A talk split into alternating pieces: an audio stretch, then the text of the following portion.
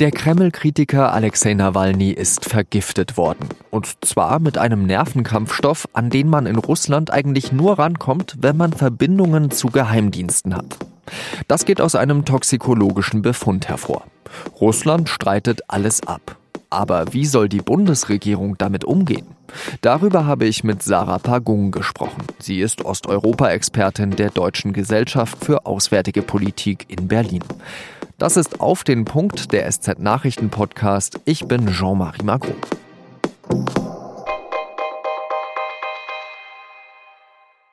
Bundeskanzlerin Angela Merkel sieht sich am Mittwochabend dazu gezwungen, eine Pressekonferenz zu geben. Es sind bestürzende Informationen über den versuchten Giftmord an einem der führenden Oppositionellen Russlands. Und daher ist es mir wichtig, dazu auch noch einmal vor Ihnen Stellung zu nehmen. Am Vormittag wurde sie darüber informiert, was Alexei Nawalny zugestoßen ist. Alexei Nawalny wurde Opfer eines Angriffs mit einem chemischen Nervenkampfstoff der Novichok-Gruppe. Dieses Gift lässt sich zweifelsfrei in den Proben nachweisen. Das geht aus einem toxikologischen Bericht hervor. Nawalny liegt ja seit dem 22. August auf einer Station der Berliner Charité. Ein Speziallabor der Bundeswehr hat eine Probe von ihm untersucht. Und nach diesem Befund stehe fest, sagt Merkel, Alexei Nawalny ist Opfer eines Verbrechens. Er sollte zum Schweigen gebracht werden. Und ich verurteile das auch im Namen der ganzen Bundesregierung auf das Allerschärfste. Die erste Konsequenz, das Auswärtige Amt unter der Leitung von Außenminister Heiko Maas hat den russischen Botschafter einbestellt. Erneut. Ihm wurden dabei nochmals unmissverständlich die Aufforderung der Bundesregierung übermittelt, die Hintergründe dieser nun nachweislichen Vergiftung von Alexei Nawalny vollumfänglich und in voller Transparenz aufzuklären. Russland streitet wiederum alles ab. Als Nawalny in einer Klinik im sibirischen Omsk untersucht wurde, seien keine Spuren einer Vergiftung festgestellt worden. Deswegen wird in Russland bisher noch nicht ermittelt. Wie soll die Bundesregierung jetzt weiter vorgehen? Kann sie überhaupt Druck auf Russland und seinen Präsidenten Wladimir Putin ausüben? Darüber habe ich mit Sarah Pagung gesprochen. Sie ist wissenschaftliche Mitarbeiterin bei der Deutschen Gesellschaft für Auswärtige Politik in Berlin. Frau Pagung, Novichok, da heißt es eigentlich, man braucht Geld, man braucht Macht und man braucht eben eigentlich auch Geheimdienstverbindungen. Können wir davon ausgehen, dass die Vergiftung, die feststehende Vergiftung, sagt ja die Bundeskanzlerin von Alexei Nawalny, mit dem Kreml zu tun hat? Wir müssen ganz klar sagen, dass wir nicht wissen können, ob russische staatliche Stellen an der Vergiftung von Nawalny beteiligt waren. Mit der Feststellung der Charité, dass Nawalny durch ein Nervengift der Novichok-Gruppe vergiftet wurde, steigt zumindest die Wahrscheinlichkeit, dass der russische Staat beteiligt ist, erheblich. Die Giftgruppe der Novichok wurde in der Sowjetunion hergestellt und äh, Russland ist sehr wahrscheinlich noch im Besitz dieser Giftgruppe. Und wir müssen eben dann davon ausgehen, dass entweder russische staatliche Stellen direkt beteiligt waren oder aber, dass das Gift an Kontakte entweder bezahlt oder durch andere politische Gefallen nach außen gedrungen ist. Beides ist natürlich nichts, woran die russische Regierung irgendein Interesse hat, dass dies ans Licht kommt. Die russische Regierung sagt ja, wir haben weiterhin keine Beweise dafür, dass es sich wirklich um eine Vergiftung handle. Äh, ein Duma-Abgeordneter spricht sogar davon, dass Nawalny erst in der Charité, wenn dann mit der Novichok-Gruppe, mit dieser Substanz äh, in Berührung gekommen sein könnte. Ist das so ein typisches Beispiel für russische Desinformationspolitik?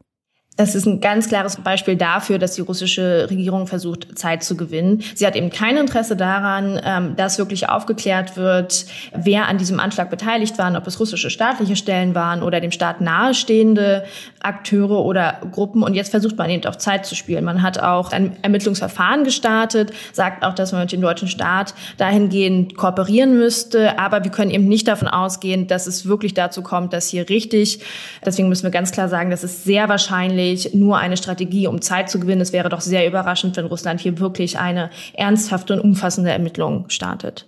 Wenn das Ziel denn ist, äh, Zeit gewinnen zu wollen, dann will mir noch nicht so ganz in den Kopf, warum man dann Nawalny noch relativ früh in die Berliner Charité hat verlegen lassen, so dass man dieses Gift noch nachweisen konnte. Also warum hat man ihn nicht noch ein bisschen länger, äh, wenn man denn das verschleiern wollte, in dieser Klinik in Omsk gelassen? Wahrscheinlich, weil einfach ähm, der Druck zu groß war auf die russischen staatlichen Stellen, auf die russische Regierung. Man hat es ja in ein, zwei Tage verzögert. Das russische oder das deutsche Flugzeug stand ja schon vorher bereit, um Nawalny nach Deutschland auszufliegen. Hätte man das nicht gemacht, hätte man sich natürlich noch deutlich verdächtiger gemacht, dass Nawalny ähm, vergiftet worden wäre. Es ist natürlich auch eine andere Möglichkeit, dass der Anschlag eben nicht von hohen staatlichen Stellen äh, kommt, sondern aus dem mittleren Bereich des Sicherheitsapparates oder auch aus ähm, dem politischen Bereich, die sich eben in irgendeiner Form Zugang zu diesem Nervengift verschafft haben. Und dann ist es natürlich auch möglich, dass es einfach nicht eine eine ganz äh, klare, koordinierte, abgesprochene Vorgehensweise im Fall Nawalny ist, weil einfach zu viele unterschiedliche Akteure an diesem Fall beteiligt sind. Wir hatten ja schon einmal ein Beispiel äh, für diese Novichok-Gruppe, das war der Fall Skripal, das war damals in Großbritannien. Wir hatten vor kurzem einen Mord im Tiergarten, wo die Berliner Staatsanwaltschaft fest davon ausgeht, dass der Kreml dort seine Finger im Spiel hatte. Jetzt der Fall Nawalny. Glaubt man denn in Russland, dass man mit allem, was man tut, durchkommen kann? Na, bis jetzt ist man ja auch relativ äh, gut damit durchgekommen. Also schauen Sie an, die Sanktionen im Fall des getöteten Georgias im letzten Jahr war die Ausweisung von zwei Diplomaten. Das ist sicherlich für die Arbeit der Diplomaten und Diplomatinnen hier in Berlin ähm, schwierig, ist jetzt aber nichts, was den russischen Staat äh, in seinen Grundfesten erschüttert. Die Frage ist natürlich immer die einer, einer Kosten-Nutzen-Relation. Und in dem Fall haben wer auch immer hinter diesem Anschlag letztlich steckt, die Abwägung getroffen, dass der Nutzen Nutzen, Nawalny loszuwerden, eben größer ist als mögliche diplomatische Probleme, die darauf folgen könnten. Also aus Ihrer Sicht Konten einfrieren oder zum Beispiel die Kinder nicht mehr an die großen europäischen Universitäten zu lassen oder etwaige andere persönliche Sanktionen bringen nichts. Müssen wir also so große Geschütze ausfahren, wie damit zu drohen, dass wir Nord Stream 2 eben dann nicht zu Ende bauen? Die Frage ist auch hier wieder die einer Kosten-Nutzen-Relation. Man könnte natürlich auch sagen, man macht keine keine Konteneinfrierung, keine Reisebeschränkung. Das würde aber effektiv heißen, dass man gar nichts tut und die Russen komplett damit davon kommen lässt. Das heißt, hier ist es immer noch besser, diese, diese symbolischen Akte zu machen, um ganz klar zu sagen, dass Deutschland, dass Europa solche Aktivitäten nicht akzeptiert. Eine andere Möglichkeit wären eben breitere wirtschaftliche oder auch finanzielle äh, Sanktionen, beispielsweise das Beschränken von finanziellen Transaktionen, bis hin eben zu einem Stoppen von Nord Stream 2. Das ist sicherlich die die schärfste Sanktion und die Sanktion mit dem größten Einfluss auf Russland momentan. Es ist ein 10 Milliarden Projekt. 9 Milliarden davon wurden schon in investiert, ein Großteil von Gazprom selber. Das heißt, wenn man das jetzt kurz vor Schluss stoppen würde, wäre das wirklich ein massives, nicht nur Zeichen an Russland, sondern auch massive Einschränkung für deren Wirtschaft, die auch die europäisch russischen, deutsch-russischen Beziehungen über Jahre beeinflussen würde. Die Frage ist, ob Deutschland diesen Schritt letztlich wirklich geht, weil es natürlich auch heißen würde, dass man den eigenen Unternehmen, die in Nord Stream 2 involviert sind, natürlich in den Rücken fallen würde, weil auch die haben ja bereits jahrelang an diesem Projekt mitgearbeitet und dort investiert. Aber ist das eben aus Ihrer Sicht so eine Option, mit der man äh, ja was drehen könnte, also die man auf den Tisch packen sollte, damit man eben die russische Seite auch mal ein bisschen nervöser macht und ein bisschen die Muskeln spielen lässt? Ich sehe Nord Stream 2 grundsätzlich ohnehin kritisch, weil dieses Credo, was die Bundesregierung lange ausgegeben hat, dass es sich eben um ein rein wirtschaftliches Projekt handelt, so nicht stimmt. Es hat massive politische und sicherheitspolitische Auswirkungen auf Europa, gerade auch auf Mittelosteuropa und Osteuropa. Ähm, das heißt, man kann den Bau von Nord Stream 2 ohnehin kritisch sehen. Das Problem ist jetzt, dass die Bundesregierung sich in den letzten Jahren in eine ziemliche Sackgasse manövriert hat, weil sie eben an diesem Projekt festgehalten hat. Jetzt der Druck, vor allen Dingen aus den USA und von Trump, dieses Projekt abzubrechen, immer größer geworden ist und man jetzt eben in der Sackgasse war.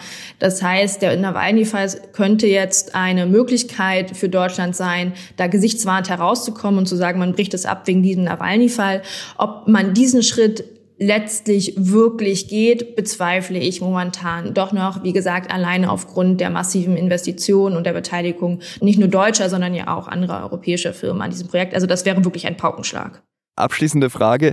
Heiko Maas spricht davon, dass die Täter im Fall Nawalny zur Rechenschaft gezogen werden müssen.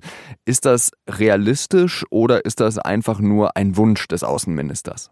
Wenn es um die unmittelbaren Täter geht, also die, die wirklich diesen Giftanschlag auf Nawalny begangen haben, halte ich das nicht für wahrscheinlich, aber durchaus für möglich, dass man die verurteilt. Wir haben das beispielsweise im Fall Boris Nemtsov gesehen, ein russischer Oppositioneller, der erschossen wurde.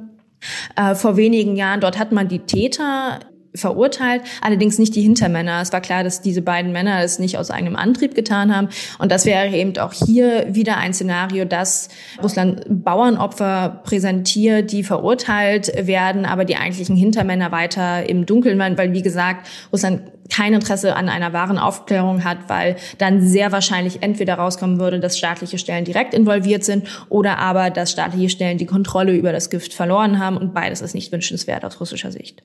Ganz herzlichen Dank nach Berlin, Frau Pagung. In Deutschland sind erneut Kinder mit Angehörigen aus griechischen Flüchtlingslagern angekommen. Das Bundesinnenministerium hat mitgeteilt, dass insgesamt 118 Menschen mit einem Flugzeug in Hannover gelandet sind. Darunter seien 31 Kinder, die medizinische Hilfe benötigten. Deutschland hatte zugesagt, ein Kontingent von 900 Menschen aus griechischen Flüchtlingslagern aufzunehmen.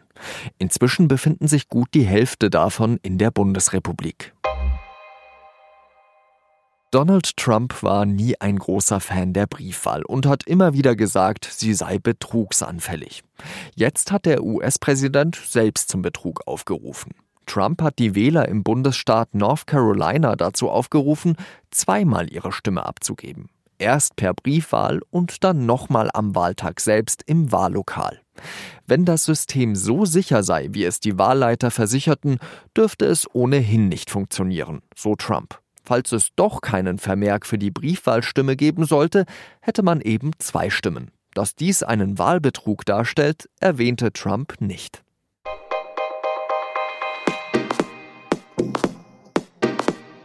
Das Vermittlungsportal Airbnb war der Star der Sharing Economy.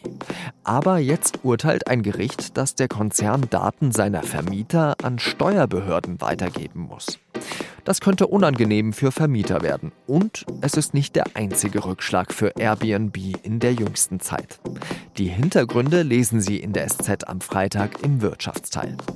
Redaktionsschluss für Auf den Punkt war 16 Uhr. Danke Ihnen wie immer fürs Zuhören und bis zum nächsten Mal. Salü.